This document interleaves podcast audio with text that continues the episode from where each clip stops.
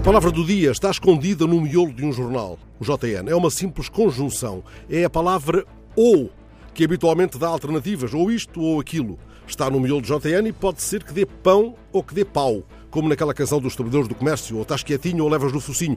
Este ou é tramado, não dá alternativa. É um ou que encosta à parede uma viúva com três filhos em Matozinhos. O marido morreu há dias de Covid, ela ficou sozinha com um salário de 760 euros, a renda lá de casa é de 600.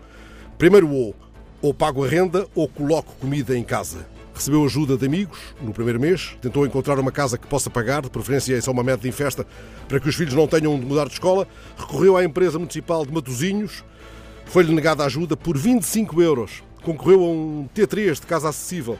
A declaração de IRS era 2019, teria de pagar mais do que ganha. Enfim, o JN perguntou à Câmara, responderam que o pedido foi indeferido porque o valor da renda ultrapassava o definido para o ano em curso. O que é que ocorre? Ou. Ou.